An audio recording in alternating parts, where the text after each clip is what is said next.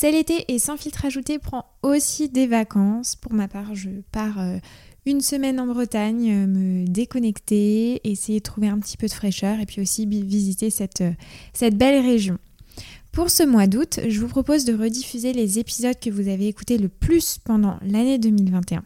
Si vous souhaitez soutenir le podcast, je le redis, n'hésitez pas à mettre une petite note ou un commentaire sur les plateformes d'écoute, ça compte énormément pour la visibilité du podcast. Je vous souhaite un très bon été, reposez-vous, prenez des vacances, prenez le soleil, protégez-vous aussi de, des fortes chaleurs. Et on se retrouve en pleine forme à la rentrée.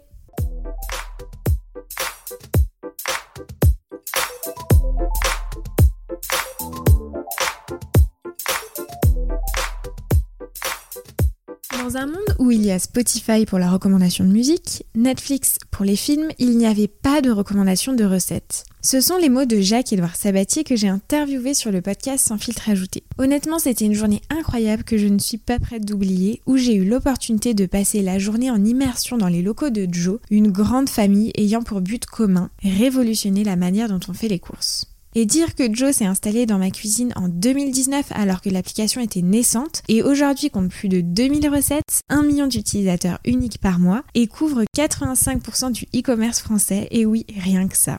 Joe, c'est totalement le type de concept où à table on pourrait se dire mais pourquoi j'y ai pas pensé plus tôt? Alors quelques informations clés que vous allez découvrir à travers cet épisode. Comment est née l'application, quel est son modèle économique, qui est finalement à la tête de Joe? Et quelles sont les équipes qui accompagnent le développement de l'application au quotidien, comment les recettes sont-elles développées? Et puis Joe à l'avenir finalement à quoi peut-on s'attendre, comment va évoluer l'application? Si vous voulez soutenir le podcast, n'hésitez pas à mettre une petite note, un petit commentaire sur Apple Podcast, ça aide énormément à la visibilité du podcast et tous les contributeurs. Alors je vous laisse tout de suite avec l'épisode du jour, Joe, Jacques-Édouard Sabatier. On fait quoi à manger ce soir?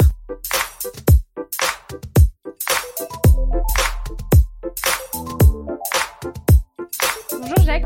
Bonjour Salomé. Alors je suis ravie aujourd'hui euh, de t'accueillir sur le podcast de Sans filtre ajouté. Avec plaisir, ravi de participer au podcast. Je voulais tout d'abord te demander, est-ce que tu peux me décrire Joe en quelques mots pour qu'on visualise euh, qu'est-ce que c'est Joe? Oui, alors Joe, c'est une application qui aide à faire les courses. Le concept est assez simple. On dit qui on est, si on a des enfants, si on a des équipements de cuisine en particulier, si on a un régime particulier. Et ensuite, l'application va générer un menu de la semaine totalement adapté euh, à ton profil. Tu vas pouvoir modifier les recettes si tu veux, en ajouter, en enlever. Et quand ton menu de la semaine est prêt, tu appuies sur un bouton et c'est là que la magie opère. On va ajouter dans ton panier automatiquement tous les ingrédients nécessaires pour réaliser ces recettes. Donc grosso modo, en un clic, on va mettre 40, parfois 50 produits d'un seul coup, donc ça va 50 fois plus vite. Et euh, cerise sur le gâteau, c'est qu'on pourra aussi faire tout le reste de ces courses, c'est-à-dire que là, à cette étape, 70% de ton panier est prêt, et tu peux ensuite ajouter l'eau minérale, le shampoing, le sopalin, donc tous les autres produits du supermarché. Moi, je suis euh, utilisatrice de Joe depuis, euh, depuis très longtemps. Euh, je suis curieuse de savoir bah, comment elle est née, en fait, finalement, cette application. Est-ce que toi, c'était dans le quotidien où tu t'es dit, il y a vraiment un besoin et quelque chose à faire ben. Alors, Joe, c'est une histoire d'entrepreneur qui est assez classique. C'est un problème qu'on a rencontré nous-mêmes. effectivement, on on a essayé de faire nos courses au supermarché en ligne. Alors quand je dis on a essayé, c'est quand on est devenu parent. Euh, c'est un moment clé dans la vie d'un consommateur parce que le supermarché, on y va euh, quand on est euh, petit avec ses parents, puis après ça disparaît un petit peu de notre vie quand on est au collège, au lycée, qu'on est étudiant, et ça re-rentre dans notre vie quand on crée son foyer. Et la création du foyer, c'est trois événements potentiels quand on emménage avec son copain ou sa copine, et ou quand on achète son premier appartement, et ou quand on a ses premiers enfants. Et quand c'est la somme des trois, euh, quand on aménage avec son copain ou sa copine, qu'on a des enfants et qu'on a acheté l'appartement, on a c'est souvent le moment où le supermarché rentre dans notre vie parce qu'on a des contraintes de temps, on a des contraintes d'organisation, on a aussi des contraintes de budget parce qu'il faut payer le crédit et les enfants ça coûte cher aussi. Et donc c'est littéralement ce qu'on a vécu nous. Moi, quand j'ai eu euh, euh, mon premier enfant, euh, donc ma fille, il y a cinq ans, j'ai voulu remplir le frigo et, et, faire mes courses au supermarché. Je me suis rendu compte que c'était très très laborieux d'aller chercher les produits un par un. effectivement, il faut trouver la bonne catégorie, la bonne sous-catégorie, scroller la liste de produits, trouver le produit, le mettre dans le panier. et répéter ce geste jusqu'à 40 fois, ce qui est en termes de process euh, extrêmement laborieux et extrêmement compliqué. Et puis pour le client, ça n'a pas vraiment de valeur d'aller chercher son paquet de pâtes et de le mettre dans le panier. Enfin, ça lui prend du temps, mais ça, ça lui apporte pas beaucoup de valeur. Donc ça, c'était le premier problème, c'est que ça prend énormément de temps de faire ses courses en ligne. Et effectivement, si on regarde le e-commerce, c'est une vraie singularité du e-grocery, euh, cette taille de panier. Alors, c'est-à-dire que quand on quand on fait ses courses pendant les soldes ou Black Friday, quand on fait un très gros panier, on met 5, 6, 7, 8 articles dedans. Là, toutes les semaines, il faut mettre des dizaines et des dizaines de produits dans son panier. Donc c'est vraiment une des singularités en termes de process d'achat, euh, de faire des paniers aussi gros. Et le deuxième problème qu'on a identifié, c'est que même quand on a fait ses courses et même quand le frigo est plein, eh ben, on a toujours la question, la même question tous les soirs, c'est qu'est-ce qu'on fait à manger ce soir? Parce que c'est pas parce qu'on a résolu le, sujet des courses qu'on a pour autant résolu le sujet des repas. Et donc nous, on s'est dit euh, un peu naïvement à l'époque, parce qu'on on venait pas du tout du secteur, euh, ben, en fait, ça serait génial d'avoir une app qui fait les courses automatiquement pour nous, donc toute la partie euh, logistique et remplissage du panier, en fonction de ce qu'on aime manger et de ce dont on a besoin. Donc ce dont on aime manger, la partie food qui est la partie inspiration repas et ce dont on a besoin qui est la partie produit du quotidien où là c'est euh, s'assurer qu'on a toujours du, du sopalin, du dentifrice, euh, du papier toilette euh, à la maison. Hmm. Alors bon, j'ai forcément plein, de, plein de questions. Tu as dit la phrase nous on s'est dit, donc on peut supposer que vous êtes plusieurs derrière l'application de Joe. Est-ce que tu peux m'en parler justement? Alors on, on, est on est trois associés. On a monté Joe il y a un peu plus de trois ans, presque quatre ans maintenant. Euh, on s'était tous rencontrés à un moment ou à un autre chez Canal+. C'est l'expérience qu'on a en commun euh, professionnelle. Et la dimension média est très très très importante dans le produit de Joe aujourd'hui et dans notre stratégie au global. Et on a euh, la chance d'avoir des compétences très très complémentaires puisque grosso modo moi je m'occupe de la partie business, Antoine s'occupe plutôt de la partie back, back-end et, et Franck plutôt la partie front-end. Donc à tous les trois, on a réussi à, sortir Joe euh, de terre tout seul au départ. Et puis après, on a eu la chance de, grossir très très vite sur les trois dernières années. Et donc maintenant, on est euh, presque 50. Si on reprend ton, parcours, tu n'avais pas forcément de lien avec la food ou la grande distribution. Alors la, grande distribution, alors c'est c'est une question qui est assez intéressante parce que euh, la réponse est globalement non, aucun lien avec la grande distribution. Donc on était assez étrangers au secteur. Tous les trois. tous les trois. D'accord. Euh, euh, euh, et, et, c'est assez intéressant, mais je pense que c'est pour le coup c'est une, une, histoire assez classique. Souvent, les nouveaux modèles ou les ou les ou les ou les ou les nouvelles ou les innovations viennent de, de, gens qui ne sont pas forcément issus de l'industrie parce que on a peut-être une naïveté ou, ou, un regard différent sur le sujet qui fait qu'on on, envisage des solutions qui qui sont peut-être différentes de ceux qui ont l'expertise du sujet. Et alors pour la petite histoire, euh, ce qui est assez marrant, c'est qu'une des premières boîtes que j'avais fondées en 2007, donc ça commence à, ça commence à dater, euh, c'était une boîte à l'époque de scan de code barre 2D, donc les mm. QR codes et les data matrix. Et en 2007, c'était c'était c'était vraiment de la haute technologie entre guillemets dans la mesure où euh, il n'y avait pas encore les smartphones, donc mm. décoder euh, un code barre 2D avec un téléphone à clapper qui a une caméra de 1 mégapixel, c'était vraiment euh, et un tout petit processeur, c'était vraiment une, une, une prouesse technologique. Et en l'occurrence, le hasard a fait que un de nos premiers partenaires à l'époque euh, était le groupement des mousquetaires, donc Intermarché. Et donc une des premières applications, c'était le, c'était la grande distribution. Mais on parle de il y a presque 15 ans. Euh, mais bon, c'est, c'est, c'est une anecdote assez rigolote parce que c'est un peu le, la, boucle est un peu bouclée. Mais c'était très novateur pour l'époque, mais aujourd'hui il existe plein de solutions où tu scannes le, code barre. Alors Tout à fait. ma question c'est pourquoi ça a eu le jour? Enfin, qu'est-ce qui euh, Alors nous, euh, alors pour plusieurs raisons. La première c'est que on avait, alors déjà moi j'étais pas suffisamment mûr en, tant qu'entrepreneur, euh, donc j'ai eu conscience de mes faiblesses et j'ai senti que je pouvais pas amener la boîte beaucoup plus loin. Après, il y avait d'autres enjeux. C'était c'était une époque où le, euh, comme je disais, le, il n'y avait pas encore les smartphones. Aujourd'hui, c'est un peu plus simple parce que il y a iPhone d'un côté, iOS et Android de l'autre. Et quand on sait faire les deux, on couvre 98% du marché. Euh, à l'époque, c'était un système qui était hyper fragmenté. Il y avait du Java, il y avait Symbian, il y avait Nokia. Donc à chaque fois qu'on voulait faire une application, il fallait la porter sur, il fallait faire 50 versions du logiciel pour que ça fonctionne. Donc ça nécessitait des investissements très très lourds. Euh, de, de, de, la compatibilité était, était pas toujours simple à assurer on voyait bien que iOS et Android ça allait être une révolution et on n'était pas forcément prêt à l'accueillir. Et puis surtout, on a compris assez vite que les codes barres 2D, ça serait un enabler technologique mais pas un business en tant que tel. C'est-à-dire qu'aujourd'hui, les codes barres 2D, il y en a partout, il y en a sur euh, les coupons, sur les tickets de caisse, sur les tickets de train, euh, mais c'est un enabler technologique, c'est pas un business en tant que tel. C'est-à-dire qu'aujourd'hui, c'est gratuit de, de, de générer un code barre, mm. c'est gratuit de scanner un code barre, donc c'est devenu euh, c'est devenu une feature de plein d'applications. Euh, et donc parce qu'on n'avait pas les reins assez solides pour euh, pour gérer l'hétérogénéité technologique et parce que on sentait bien que euh, il n'y avait pas de business sur le code barre à proprement parler, mais qu'il fallait plutôt construire des services autour de ticketing, de cartes de fidélité et ainsi de suite. Euh, on a décidé d'arrêter le projet en cours de route, mais c'était une expérience hyper formatrice. Hein, enfin, on le dit tout le temps.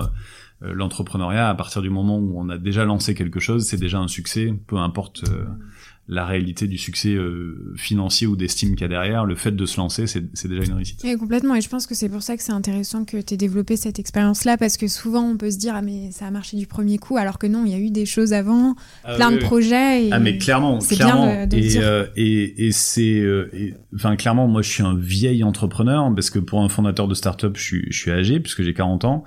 Euh, et, et enfin c'est le fameux adage euh, il m'a fallu 10 ans pour réussir du jour au lendemain. C'est-à-dire que la réussite de Joe, moi j'arrive très bien à retracer dans ma tête tout ce que j'ai dû mettre en place sur les dix dernières années pour euh, créer le, le, le, terreau fertile qui m'a permis de créer Joe dans des bonnes conditions et, et, certainement de faire en sorte que, que ça marche mieux que si j'avais démarré euh, en sortant d'école. Est-ce que tu peux nous parler aussi euh, de Joe en termes plutôt de chiffres? Combien d'utilisateurs? Combien de recettes euh, au quotidien euh? Alors le donc Joe aujourd'hui ça fait c'est sorti dans la presse il y a pas très longtemps donc ça fait un peu plus de 150 millions d'euros de volume d'affaires. donc ça c'est le volume d'affaires qu'on génère pour nos supermarchés partenaires puisque le modèle c'est que on est un assistant personnel pour aider nos clients à faire leurs courses chez leur supermarché préféré. Donc, on aide, euh, on apporte des nouveaux clients et on apporte des commandes euh, à nos supermarchés partenaires. Et donc, on génère un volume d'affaires chez eux, euh, qui est donc ce qu'on appelle communément la, GMV. il y a eu pas loin de 3 millions de téléchargements de l'application. il y a entre 1,5 et 2 millions de, de, visiteurs uniques tous les mois sur l'application. Euh, et on a une bonne partie de ces utilisateurs qui sont aussi clients e-commerce, sachant qu'il y a deux grandes populations sur Joe. Il y a euh, Joe, il y a deux grands piliers dans notre proposition de valeur. Le premier, c'est le, le, le, menu personnalisé, parce que on, on, a été assez saisi quand on a démarré Joe de se rendre compte que euh, la food, c'est un succès extraordinaire on voit de la food toute la journée sur Instagram, euh, il y a des sites web de recettes, il y a des émissions euh, de, cuisine. Et malgré cet immense succès, euh, dans un monde où il y a Spotify pour nous recommander de la musique, YouTube pour nous recommander des vidéos, ben, il n'y avait pas de moteur de recommandation de recettes. C'est-à-dire une app où on dit, voilà, je suis Jacques, on est quatre à la maison, euh, je mange de ceci, je mange pas de cela, et j'ai tel ou tel équipement de cuisine. Est-ce que tu peux, s'il te plaît, me proposer des recettes qui me correspondent parfaitement, plutôt que me mettre un catalogue avec 10 000 millions de recettes et à moi de me débrouiller à l'intérieur de ce catalogue. Donc la toute première proposition de valeur de Joe, c'est le menu personnalisé et le menu recommandé, donc te pousser des recettes qui te ressemblent.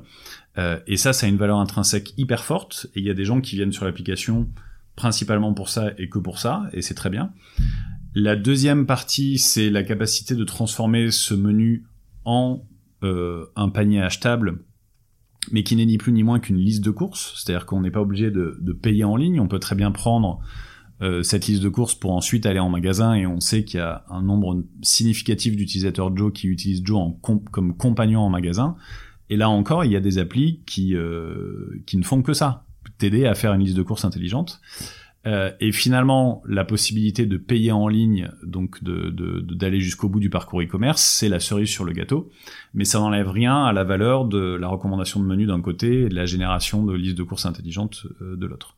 Et donc on a euh, on va dire, euh, enfin, on a une grosse majorité de gens qui sont des clients e-commerce, mais on a une partie non assez significative d'utilisateurs qui utilisent aussi Joe en magasin. Donc, on, on arrive aussi à accompagner nos utilisateurs sur les points de vente physiques. Et aujourd'hui, si on split justement les utilisateurs qui vont jusqu'au bout du parcours et du coup qui font leur panier de course et qui achètent sur les sites de Drive et les utilisateurs qui utilisent seulement pour la partie recette, on est à combien en termes de pourcentage? Ça, ça, varie entre entre moitié moitié et deux tiers un tiers, euh, ce qui est relativement faible si on regarde la géométrie du marché, puisqu'on est sur un marché où 9 clients sur 10 font leurs courses en magasin physique, ou enfin ou, ou, seulement 10% des commandes euh, sont passées en ligne, ça dépend comment on le regarde.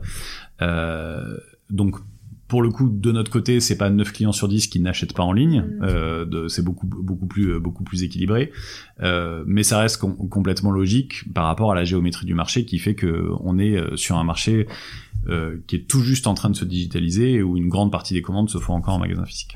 Et au niveau de la cible, justement, euh, Jacques, quelle est la cible si aujourd'hui tu devais me décrire justement le client ou le persona en marketing euh, qu'on appelle euh, Est-ce qu'il est plutôt jeune euh, Enfin, quelles sont ses habitudes Est-ce que ça, vous avez des Alors, le, ce qui est très très bien avec notre modèle et notre service, c'est que pour le coup, on arrive à s'adresser à des populations très différentes.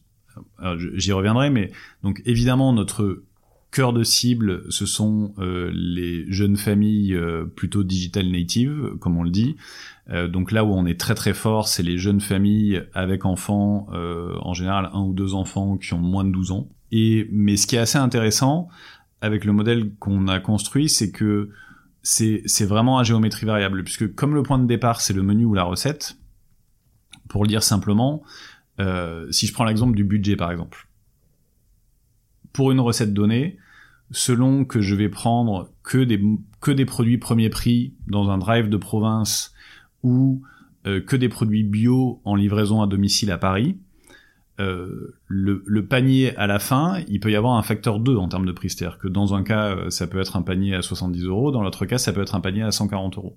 Mais le point de, le point de départ, c'est le même menu et la même recette. Donc, selon le magasin sur lequel on est connecté, selon les habitudes du client, selon le pouvoir d'achat du client, on va pouvoir remplir le panier différemment avec des produits de qualité, de marque et de prix différents.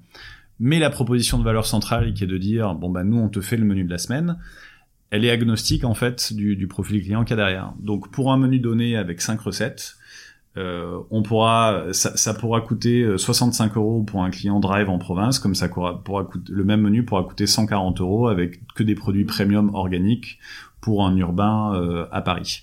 et donc c'est ça qui est hyper intéressant, c'est que comme on ne part plus du produit mais de l'usage, euh, notre produit s'adapte, notre service s'adapte totalement euh, aux différents types de profils, aux différents types d'usages. On sait faire aussi bien la livraison à domicile que du drive. On est aussi fort à Paris, enfin dans les centres euh, villes que qu'en province, et on peut faire des paniers à budget hyper réduit et hyper contraint, comme on peut faire des paniers avec que des produits très haut de gamme et que du bio ça ne change rien à la proposition de valeur du produit. Notre produit s'adapte aux besoins des utilisateurs.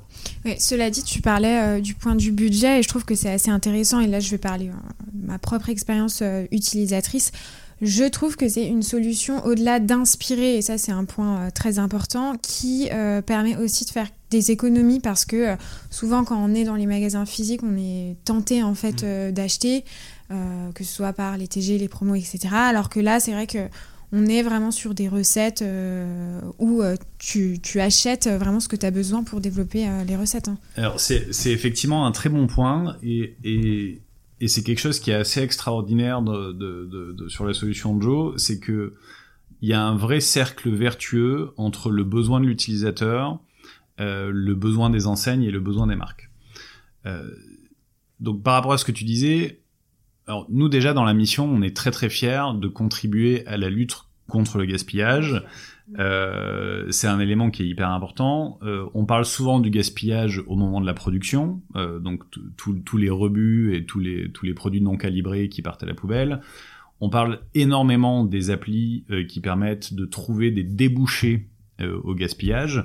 Donc je, pense à Phoenix, Too Good To Go qui font un travail extraordinaire pour faire en sorte que des produits encore consommables soient pas jetés mais on parle finalement très peu euh, de ce qui est en fait la deuxième source de gaspillage, qui est les produits qui vont à la maison du frigo à la poubelle, parce qu'on parce qu'on les a laissés traîner au fond du frigo. Mmh. Et effectivement, ces produits qu'on laisse traîner au fond du frigo, euh, c'est des produits soit qu'on a achetés sous un effet d'impulsion, euh, soit qu'on a acheté parce qu'on a fait ses courses un samedi et puis après on a oublié qu'on l'avait acheté ou on n'a pas su quoi en faire et à la fin de la semaine on se dit ah tiens j'ai oublié ça et, ça part directement à la poubelle. Et ça, c'est une des plus grosses sources de gaspillage. Les études disent que ça représente jusqu'à 30 kilos par an euh, jetés euh, dans les foyers français, donc c'est monstrueux. Et effectivement, c'est euh, le symptôme du fait que si on fait ses courses sans plan et sans organisation, bah, mécaniquement, on va acheter des choses dont on dont, dont on n'a pas besoin. Donc c'est à la fois une source de gaspillage et les produits qu'on jette encore emballés, c'est certes du gaspillage, mais c'est aussi des euros qu'on jette à la poubelle. Euh, donc le gros avantage de Joe, c'est que quand on fait ses courses avec Joe, à la fin, on a rempli son frigo, comme si on avait fait ses courses de manière classique, sauf que le frigo est organisé et bien rangé, et tout ce qu'il y a dans notre frigo, va servir à quelque chose et va servir à une recette. Donc on a pu euh, mesurer que on, réduisait de 10 à 15% le gaspillage euh, qui vient du frigo. Ensuite, quand on se met du point de vue des enseignes, les enseignes aujourd'hui, euh, l'enjeu principal euh, d'un supermarché, euh, c'est de maintenir un taux de marge décent, puisque c'est un, un, un, business où les taux de marge sont très très faibles. Et c'est particulièrement un challenge sur la partie e-commerce, parce que les taux de marge en e-commerce sont encore plus faibles, voire négatives. Et du fait de la structure aujourd'hui de la chaîne de valeur d'un supermarché, c'est assez difficile pour eux de travailler à proprement parler sur la marge autrement que euh, au moment de l'achat, enfin au moment de, je veux dire de, autrement que du côté de la centrale d'achat. Euh, et c'est pour ça que euh, ils sont très souvent dans une dynamique où ils veulent augmenter à tout prix le panier moyen parce que c'est souvent le seul levier qui existe pour améliorer la marge du, du panier. Sauf que euh, c'est une mission quasi impossible pour eux, euh, d'une part, et d'autre part, c'est aussi la tentation de faire acheter aux gens des produits dont ils n'ont pas besoin. Donc c'est une situation qui est, qui est confortable pour personne. L'avantage avec Joe, c'est que euh, on, on, il y a deux avantages euh, hyper intéressants pour, pour, pour les supermarchés partenaires. Le premier, c'est que comme il y a plus de recettes à cuisiner, il y a aussi plus de produits frais. Et on sait dans l'industrie, sur les produits frais, les supermarchés font plus de marge. Et là, on est dans une équation qui est hyper intéressante parce qu'on a pu démontrer que dans un panier de Joe, il y avait entre 20 et 25% de produits frais en plus versus le même panier fait directement sur le site de l'enseigne. Et ça, ça, et ça, encore une fois, c'est un cercle vertueux parce que ça veut dire que le client mange mieux puisque plus de produits frais, plus de produits sains. Et ça veut dire que le supermarché marge mieux parce que quand je quand sur une famille de produits euh, à, haut niveau de marge, je fais plus 25%, bah c'est des points de marge que je gagne sur le, sur le panier à la fin. Donc nous, le partenariat qu'on construit avec les supermarchés, c'est un partenariat où la promesse, ça n'est pas d'augmenter le panier moyen, la promesse, c'est à panier moyen équivalent d'augmenter drastiquement le niveau de marge by design parce que euh, comme je disais by design il y a beaucoup plus de produits frais donc beaucoup plus de marge. Donc sans rien faire c'est déjà beaucoup mieux. Euh, et aussi en aidant le, le, le, supermarché à piloter le mix produit à l'intérieur du panier de Joe. Euh, alors là l'analogie elle est euh, c'est pas forcément simple à expliquer mais grosso modo dans si je vais sur un site de supermarché euh, classique le client arrive il cherche ses pâtes il prend son paquet de pâtes, il les met dans son panier, et ensuite il va sur la page suivante. Et si le supermarché veut influencer ce choix pour une raison ou pour une autre, parce qu'il y a un meilleur produit, parce qu'il y a un produit sur lequel il marge un peu plus, ou parce qu'il veut faire découvrir un, nouveau produit, il a en fait très peu d'outils. Le seul outil qu'il a en général, c'est la promotion. Euh, et ou de pousser à l'historique d'achat. Mais... Exactement, mais c'est assez limité en on, effet. On connaît toutes les limites de la promotion, il y a des limites réglementaires, ça, ça, ça, ça met quand même beaucoup de bazar dans les relations entre distributeurs et producteurs, euh, et puis surtout, je peux pas appliquer une promotion sur tous les produits. Et donc, les supermarchés sont pas contents avec la promotion, les marques sont pas contentes avec, les avec, avec, la promotion, et Euh, et c'est vrai que c'est pas la bonne manière de montrer la valeur d'un produit. Euh, et, et, quand on discute nous avec les marques, elles nous disent il y a des produits, enfin la logique du tout promo en permanence, c'est un cercle vicieux pour le coup qui qui va qui va dans la mauvaise direction. Et on se retrouve avec des consommateurs qui ne connaissent pas le vrai produit des produits. Exactement. Des produits en fait. Et, et donc quand on est dans ce système-là, euh, le client va chercher manuellement ses produits, il n'a pas trop envie de découvrir d'autres produits, et le seul levier qu'une marque ou un distributeur a, c'est la promotion, qui est quand même pas le meilleur des leviers qui existent. Quand on est dans un écosystème Joe, ça change radicalement pour deux raisons. La première, c'est que nous, le trafic qu'on amène, on l'amène pas sur un bénéfice promotion, on l'amène sur un bénéfice serviciel. C'est-à-dire que les gens utilisent Joe parce qu'ils sont contents d'avoir de l'inspiration, ils sont contents qu'on les aide à alléger la charge mentale autour de la planification euh, des repas de la semaine et ainsi de suite. Donc, on remplace quelque chose qui dégrade l'expérience et l'image de marque, qui est la promotion à tout prix, euh, par quelque chose qui améliore euh, l'expérience et l'image de marque, qui est je résous des problèmes pour l'utilisateur, d'efficacité, de, rapidité, de charge mentale, et je magnifie les produits de la marque parce que quand je, j'explique comment utiliser un produit ou quelle recette cool on peut faire à partir d'un produit, ben, je crée de la valeur pour la marque et aussi pour l'utilisateur. Euh, et le deuxième, la deuxième, le deuxième élément qui est hyper important, c'est que comme Joe met en batch jusqu'à euh, 30, 40 produits dans le panier. On n'est plus dans une logique où le client va chercher les produits un par un et il, faut, il va falloir l'embêter à chacun de ses choix pour essayer de, de l'amener dans la bonne direction. On est dans une logique où c'est l'algorithme de Joe qui met jusqu'à 70% des produits du panier selon son système de, décision à lui. Donc, le client sera toujours euh, la priorité, c'est-à-dire qu'on ne va jamais mettre dans le panier d'un client un produit qui ne lui correspond pas.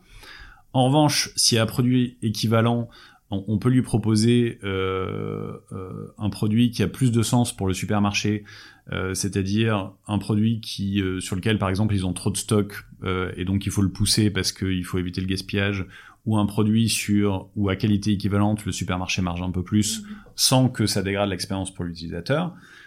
Comme ça, on arrive à le faire sur 70% du panier algorithmiquement.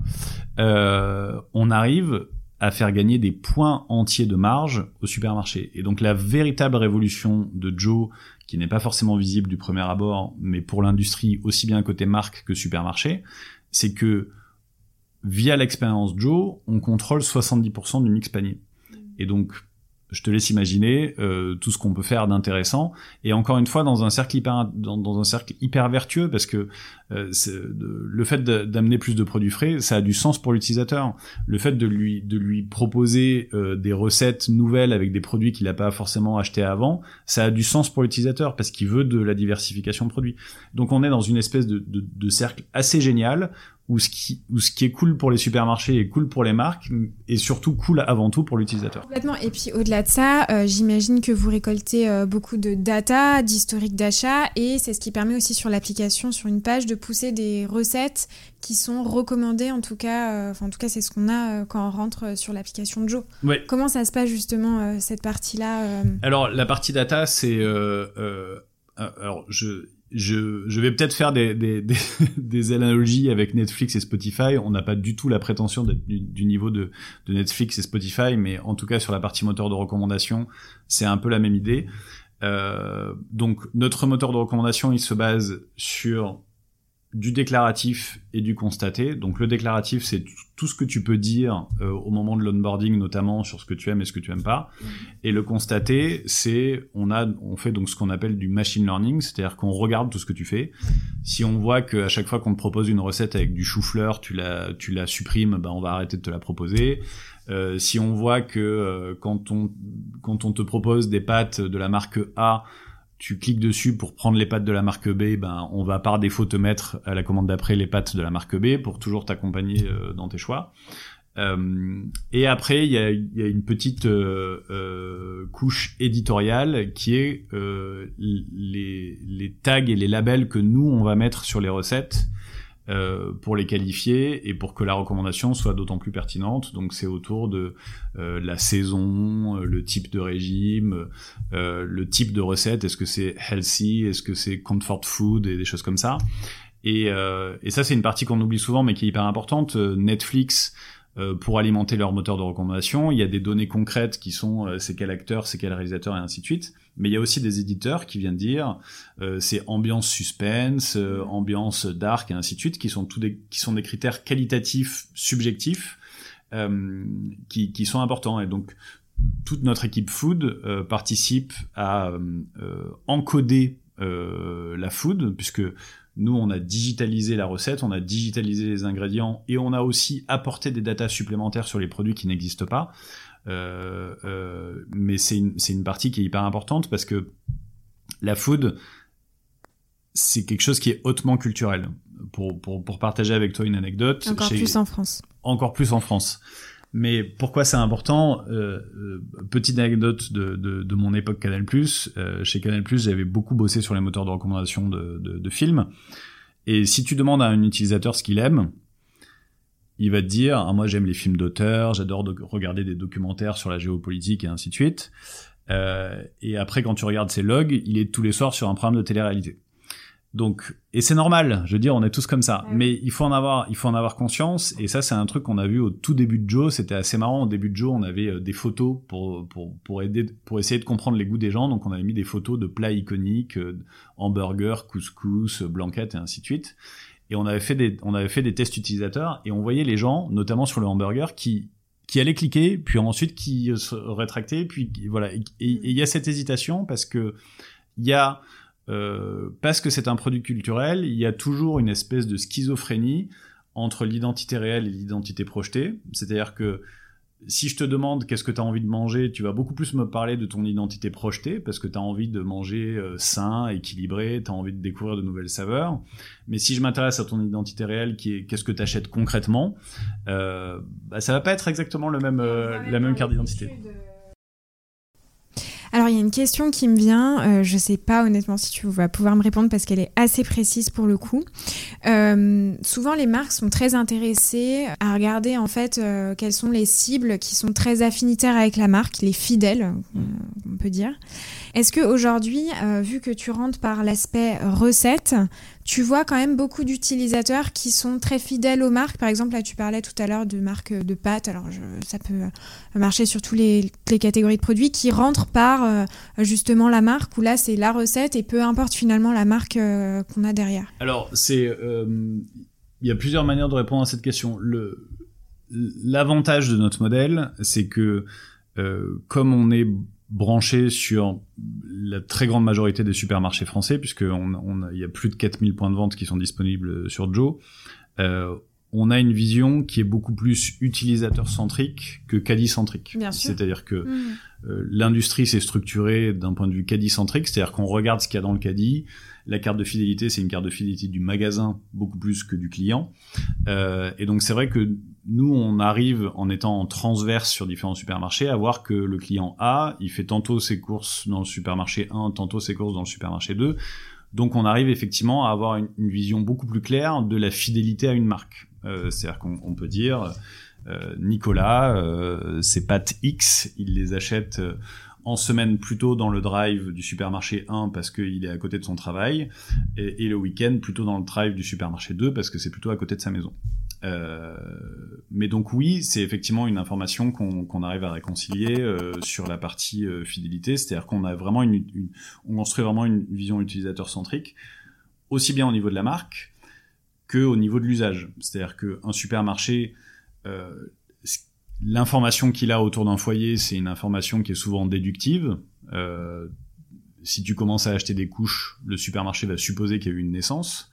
Euh, nous, à l'inverse, on a la réalité de l'usage. Euh, c'est-à-dire qu'on sait la composition du foyer et on sait ce qui se passe à la maison. Donc, si dans un supermarché, tu mets des spaghettis, de la viande hachée et de la sauce tomate dans ton caddie, le supermarché va supposer que peut-être tu as fait des spaghettis bolognaises avec. Mais en vrai, il n'en sait rien. Si tu sors du magasin ou si tu sors du site web, ce qui se passe chez toi, tu sais pas. Bien sûr. Nous, sur Joe, euh, on sait tous les jours euh, que dans le foyer A, et pour le dîner, ils étaient quatre autour de la table, ils ont mangé sept recettes parce que ça correspond à leur goût. Cette recette, ils l'ont faite à partir des ingrédients de la marque 1, 2, 3, 4 qu'on connaît par cœur.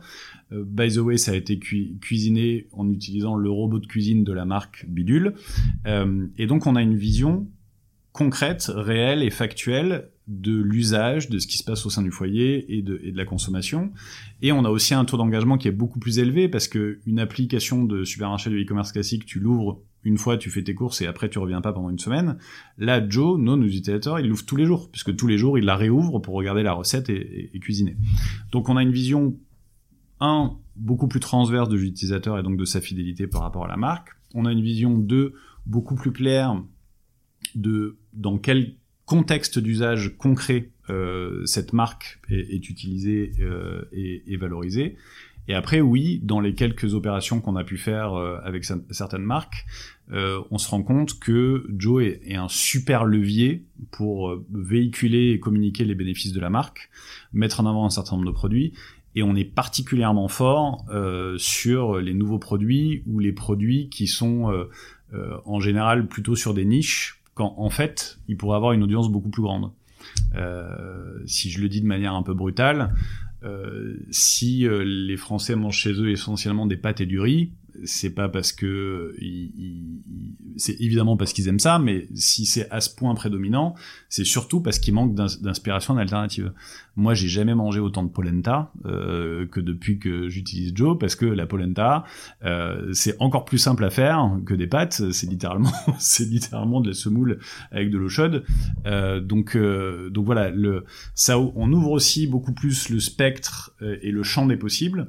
Et donc de manière très naturelle, on va diversifier l'alimentation et, rééquilibrer certaines familles de produits. Il y a des pour l'anecdote, la première année de Joe, le, best-seller, c'était un, un, bouillon de ramen au poulet avec des nouilles udon. Moi, je n'avais jamais acheté de nouilles udon de toute ma vie. et, et je, si tu me les avais montrées dans un rayon, j'aurais même pas su quoi en faire. Sauf que quand tu les fais chez toi, quand tu fais confiance à Joe qui te dit vas-y c'est une recette simple et tu vas et tu vas t'amuser à la faire et ça va être bon et que tu fais ce ramen de poulet, poulet bouillon, euh, nouilles udon, tu te rends compte que un, bah, c'est des nouilles dans de l'eau, donc euh, c'est pas plus compliqué que des coquillettes ou des spaghettis, donc euh, c'est le geste technique, il y a aucun frein. Euh, deux, c'est un ramen, donc c'est un peu le principe du one pot, donc c'est hyper malin parce que tu mets tout dedans, euh, le poulet, l'assaisonnement et ainsi de suite. Et trois, c'est super bon. C'est super bon. Et puis t'es un peu content de le mettre sur la table bah parce que t'as as amené quelque chose de nouveau. Et donc ça, c'est typiquement la proposition de valeur de Joe et la promesse de Joe. C'est c'est pas plus compliqué, c'est pas plus technique, c'est même parfois plus simple, mais tu fais un truc différent, un truc bon, tu as découvert des nouveaux produits, et là encore, sur l'axe de la découverte, bah, découvrir des nouveaux produits, c'est au bénéfice de l'utilisateur, mais aussi potentiellement des marques qui parfois ont du mal à faire émerger certains produits ou certains usages. Et puis il y a aussi une réalité, c'est qu'en magasin, c'est extrêmement compliqué d'inspirer le shopper quand tu es sur la surface de vente. Déjà, oui, je pense que le, le, magasin, euh, enfin le magasin physique ou digital, parce que on est, on est au tout début de la digitalisation. Et je, enfin, je veux, c'est pas pour jouer la carte de la provocation, mais la réalité, c'est qu'aujourd'hui, l'expérience digitale, on a pris les gondoles du magasin physique et on les a posées sur une page web. Il s'est pas passé beaucoup plus, il s'est pas passé beaucoup plus que ça. Euh, et donc c'est sûr. Quand le drive est en plein essor et avec des croissances à deux chiffres. Mais oui, mais bien sûr, mais bien Même sûr. après le Covid, parce que une réalité. Mais il y, a un besoin et il y a un besoin fantastique et la digitalisation de, de l'industrie va être fantastique. Mais ce que je veux dire par là, c'est que pour le dire différemment, si on essaie de comprendre pourquoi le, le e-grocery n'a pas explosé, ou pourquoi en 2000 presque 22, on n'est qu'au début, c'est quand même un truc qui est anachronique quand on y réfléchit. Surtout quand on voit la taille du marché et l'importance que ça a dans chacun des foyers français. Si on essaie d'analyser pourquoi, il y a deux problèmes. Il y a le premier problème que j'ai expliqué en introduction, qui est l'expérience d'achat, qui est quand même très très laborieuse, parce que on parle, enfin, c'est quand même un job de logistique de prendre des produits sur une étagère et de les mettre dans un caddie, le tout dans un hangar, c'est de la logistique. Enfin, je veux dire, qu'on n'aille pas me dire que c'est une expérience d'achat euh, avec une cérémonie d'achat et ainsi de suite. C'est de la logistique. Donc la première partie, c'est l'expérience d'achat qui est qui est qui est qui est, qui est un peu compliquée et qui est un peu laborieuse. C'est 50% du problème. Et le deuxième 50% du problème, c'est effectivement le pick and pack, donc la préparation et la livraison de la commande, parce que gros volume, beaucoup de poids, du frais, du sec, du congelé, de l'alimentaire avec du non alimentaire, très compliqué de, de, gérer cette partie et surtout avec un coût significatif. Donc il y a 50% du problème qui est le first mile, l'expérience d'achat, 50% du problème qui est le last mile, euh, la préparation et la livraison de la commande en drive ou à domicile. Euh, mais moi ce qui me fascine, c'est que si on fait un mapping du marché, que ce soit les supermarchés existants ou les nouveaux acteurs euh, type Q-commerce ou euh, Ocado ou Instacart ou Picnic, tous ces acteurs sont des acteurs du last mile. Et si on fait un mapping et qu'on essaye de mettre des solutions innovantes sur le first mile, c'est-à-dire quelles sont les boîtes qui ont essayé de réinventer l'expérience d'achat, c'est-à-dire de casser cette logique de rayon en magasin ou de, de catégorie ou sous-catégorie sur un site web, mais c'est la même chose. Il y en a très très peu, pour pas dire qu'il y a que Joe. Alors je suis désolé, je suis très bavard, mais il y a un deuxième, il y a un, deuxième, il y a un bah, deuxième truc. Le podcast est fait pour ça. Hein. il y a un deuxième élément qui, qui moi me fascine, c'est que si on regarde par l'usage, euh, je fais juste deux grandes catégories. La food d'un côté, les produits du quotidien de l'autre. Sur la food, ce qu'on veut, c'est de l'inspiration. Euh, parce que c'est un vrai casse-tête d'avoir une idée de recette, pas une recette, mais cinq recettes. Ensuite, trouver les ingrédients, penser aux quantités, trouver les produits, acheter les produits dans les bonnes quantités. Donc, si on le fait dans notre tête, si on n'est pas aidé par un moteur de recommandation, c'est mission impossible. Et et donc là, il faut trouver l'inspiration à la recommandation. Sur les produits du quotidien, euh, type euh, dentifrice, sopalin et ainsi de suite, c'est pas du tout le même enjeu. L'enjeu, c'est j'en ai, j'en ai pas. Donc euh, c'est plutôt un enjeu d'automatisation euh, de mes achats euh, et, et d'essayer de, d'apporter le bon produit au bon moment. Il y a quand même beaucoup moins d'enjeux sur la partie recommandation et inspiration. Il y a plus un enjeu sur l'efficacité et la pertinence. Sauf qu'aujourd'hui, pour des catégories de produits qui sont radicalement différentes, qui, qui obéissent à des logiques d'achat différentes et qui obéissent à des logiques d'usage différents, l'expérience d'achat, c'est strictement la même. Ils sont dans les mêmes rayons, avec les mêmes rubriques les, et, les mêmes logiques. Donc, ne serait-ce que là-dessus, euh, je pense qu'il faut déjà commencer à se dire, bon, bah, ces produits, je les vends plutôt comme ça, ceux-là, je les vends plutôt comme ça. Et effectivement, on est clairement dans une phase où on commence à créer des expériences d'achat un peu différentes. Euh, et c'est clairement nous ce qu'on essaye de faire avec Joe. Alors, j'ai euh, encore une, une ou deux dernières questions. Avec plaisir. je voulais savoir, parce que j'imagine qu'il y a beaucoup d'auditeurs qui se posent la question du modèle économique aujourd'hui de Joe. Alors on, allait forcément en parler. Comment aujourd'hui euh, vous gagnez votre vie sur, euh, sur cette application? Il n'y a aucun problème. Le, donc la, la, première partie de notre modèle économique, c'est un modèle euh, d'affiliation assez classique. Donc affiliation, ça veut dire que on a des deals avec les supermarchés avec lesquels on travaille pour et on est rémunéré sur deux grands axes. Le premier, c'est en tant qu'apporteur d'affaires, c'est-à-dire qu'à chaque fois qu'on envoie une commande chez eux, euh, on a un petit pourcentage de cette commande euh, et on a un bonus quand c'est des nouveaux clients. Donc ça, c'est vraiment les les principes de base du modèle d'affiliation. Donc ça, c'est notre première source de revenus. La deuxième source de revenus, c'est les recettes sponsorisées qu'on peut faire avec les marques. donc là, c'est ce qu'on mentionnait tout à l'heure, hein, c'est que on met à disposition des marques notre savoir-faire en tant que média, parce que Joe c'est aussi un média. Euh, on est une boîte un peu exotique puisqu'on est à la fois un média, une plateforme e-commerce et aussi une technologie parce que euh, digitaliser la food et digitaliser ses usages, c'est de la technologie euh, de, de, pointe. Euh, donc sur la partie média, on met à disposition notre savoir-faire euh, pour euh, montrer comment on peut utiliser ces produits et souvent c'est pas plus compliqué que ça. Euh, enfin, encore, je reviens à mon exemple sur la polenta. Euh, on pourrait faire en sorte que les gens mangent quatre fois plus de polenta. Euh, c'est juste qu'ils ont besoin qu'on leur donne des, idées de, recettes cool à faire avec, avec, le produit. Et donc ça, c'est nos deux principales sources de revenus. Et dans le cadre de notre développement aux États-Unis, puisque là c'est la nouvelle étape de Joe, on part aux États-Unis, euh, aux États-Unis, c'est beaucoup plus euh, admis euh, de payer, d'avoir des frais de service. Pour prendre une analogie simple, en France, on met pas beaucoup de pourboire, voire pas de pourboire, parce qu'on considère que ça fait partie du service. Aux États-Unis, c'est un peu la logique inverse. Euh, le, le, pourboire fait partie intégrante du salaire, parfois c'est même le seul salaire. Euh, donc c'est beaucoup plus admis aux, aux États-Unis sur ce type de service euh, d'avoir ce qu'on appelle un service fee, donc l'équivalent d'un pourboire. Et donc on prévoit aux États-Unis de compléter ces, ces, ces, deux streams de revenus euh, par un service fee, c'est-à-dire quelques cents ou quelques dollars euh, pour euh, pour euh, compléter euh, les différents revenus streams. et on arrive déjà aujourd'hui à être pas très loin de la rentabilité, alors même qu'on a trois ans d'existence, ce ce qui est quand même plutôt une preuve de de pertinence sur notre modèle. Comment va évoluer finalement l'application euh, sur ce marché? Parce que c'est un marché quand même très différent de, la France. Est-ce que mm. l'application sera euh, totalement identique ou euh, il y a vraiment des particularités spécifiques à ce marché?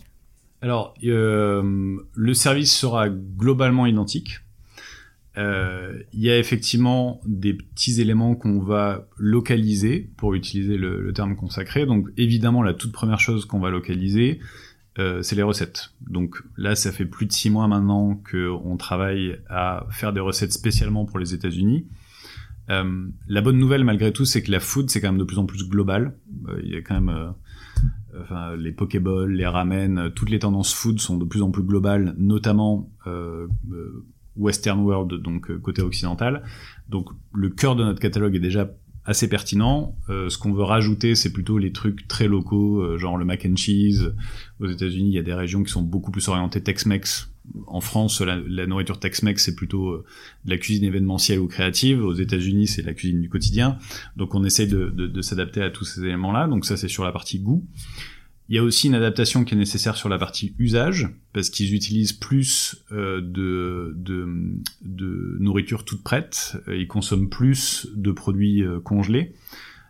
et là, il y a un élément qui est important dans notre proposition de valeur, c'est que le menu de Joe, donc c'est la page sur laquelle il y a recette 1, recette 2, recette 3, la vision qu'on a de ce menu, euh, c'est pas tant une vision recette qu'une vision de moment où tu manges à la maison ce que je veux dire par là, c'est qu'aujourd'hui, c'est des recettes parce qu'on est en France et que c'est ok de cuisiner. Mais en fait, pour moi, chacune de ces cases, c'est autant de moments où tu manges chez toi. Mais en fait, que la recette 1, tu la cuisines, que la recette 2, ce soit un plat congelé que tu mets au micro-ondes, euh, que la recette 3, ce soit un plat de traiteur parce que le, marché dans lequel tu, euh, tu achètes a un service traiteur, ça marche quand même, puisque l'enjeu numéro un, c'est la planification des repas, et le premier besoin que tu as en tant que euh, euh personne qui fait tourner la maison, euh, c'est de t'assurer que tes repas pour la semaine sont calés, que ce soit des repas à réchauffer, voire même des repas à te faire livrer. On a fait des, on a fait des tests où on se disait un de ces slots, un de ces, un de ces, un de ces blocs, ça pourrait être un coupon j'ai la flemme ce soir et tu cliques dessus et ça t'ouvre une offre euh, sur un livreur de restaurant euh, que, l'on ne citera pas et qui, et, qui te permet pour ce soir où tu manges chez toi de te faire livrer. Donc nous, notre vision, c'est que c'est important d'être le hub d'organisation de tous les repas que tu prends à la maison. Que derrière, ce soit des choses que tu cuisines, des choses que tu assembles, des choses que tu réchauffes, voire même des choses, des choses que tu te fais livrer, c'est pas très grave. L'essentiel, c'est que on t'est enlevé la charge mentale de la planification. C'est particulièrement vrai pour les parents. Si le lundi, tu sais que tous tes repas de la semaine sont calés, même s'il y a un soir où c'est des invités, où c'est un peu plus élaboré, ou même s'il y a un soir où euh, tu vas juste te réchauffer un truc parce que tu veux te faire un plateau télé, l'essentiel c'est que ta planification de la, de la semaine soit faite. Donc ça, c'est pour répondre à, la localisation sur la partie usage. Donc oui, on va certainement, dans notre moteur de recommandation, intégrer plus d'éléments euh, euh, de, de, des plats surgelés ou des, ou des plats tout prêts, puisque ça correspond un peu plus, euh, un, plus à l'usage. Et après, oui, il y a, y a, une petite localisation, ce que, ce que je disais sur la partie tips et service fee, c'est-à-dire que aux États-Unis, on va faire certainement dès le départ payer pour l'application. Très bien. Bah écoute, merci beaucoup en tout cas, euh, Jacques Dor, pour cette interview. C'était euh, hyper agréable. Enfin, je me doutais pas qu'il y avait euh, tout ça derrière, donc merci. J'espère que j'ai pas été trop bavard. non, mais c'est parfait. C'est le format, donc il faut pas hésiter. Au contraire. Merci à toi. Où est-ce qu'on peut retrouver Joe bon, Bien évidemment sur les sites de téléchargement d'applications, mais au-delà de ça, si on a besoin de vous contacter, je sais qu'il y a beaucoup d'auditeurs qui travaillent notamment en marketing pour des marques, etc. Euh, est-ce que euh, on a une adresse ou quelque déjà, chose euh, vous pouvez me contacter moi toujours. c'est Jacques J S Q E S comme le prénom at joe.fr ou .com. On a on, a la chance d'avoir les deux noms de domaine. vous pouvez nous contacter sur le service client directement, sur le site web ou sur l'application. On a la chance d'être encore une relativement petite boîte, donc même si vous nous envoyez un message via notre service client, ça remontera toujours à la bonne personne. Euh, si vous êtes intéressé par des jobs, on a une page sur Welcome to the Jungle. Vous pouvez nous contacter sur euh, LinkedIn aussi. Euh, et globalement, toute l'équipe est toujours toujours très très à l'écoute et, répond à tous les messages qu'on reçoit, quelle que soit la nature de, la demande. Ok, bon là vous allez avoir plein de messages, je pense, du coup. Tant mieux, tant mieux, tant mieux, on sera ravis. Merci beaucoup. Merci à toi. Merci beaucoup d'avoir été avec moi jusqu'à la fin de cet épisode. J'espère qu'il t'aura plu. N'hésite pas à m'écrire sur Instagram au nom de Sans filtre ajouté ou LinkedIn au nom de Salomé Charicton. Je réponds à tous les messages et je suis toujours super contente d'interagir avec vous. À bientôt!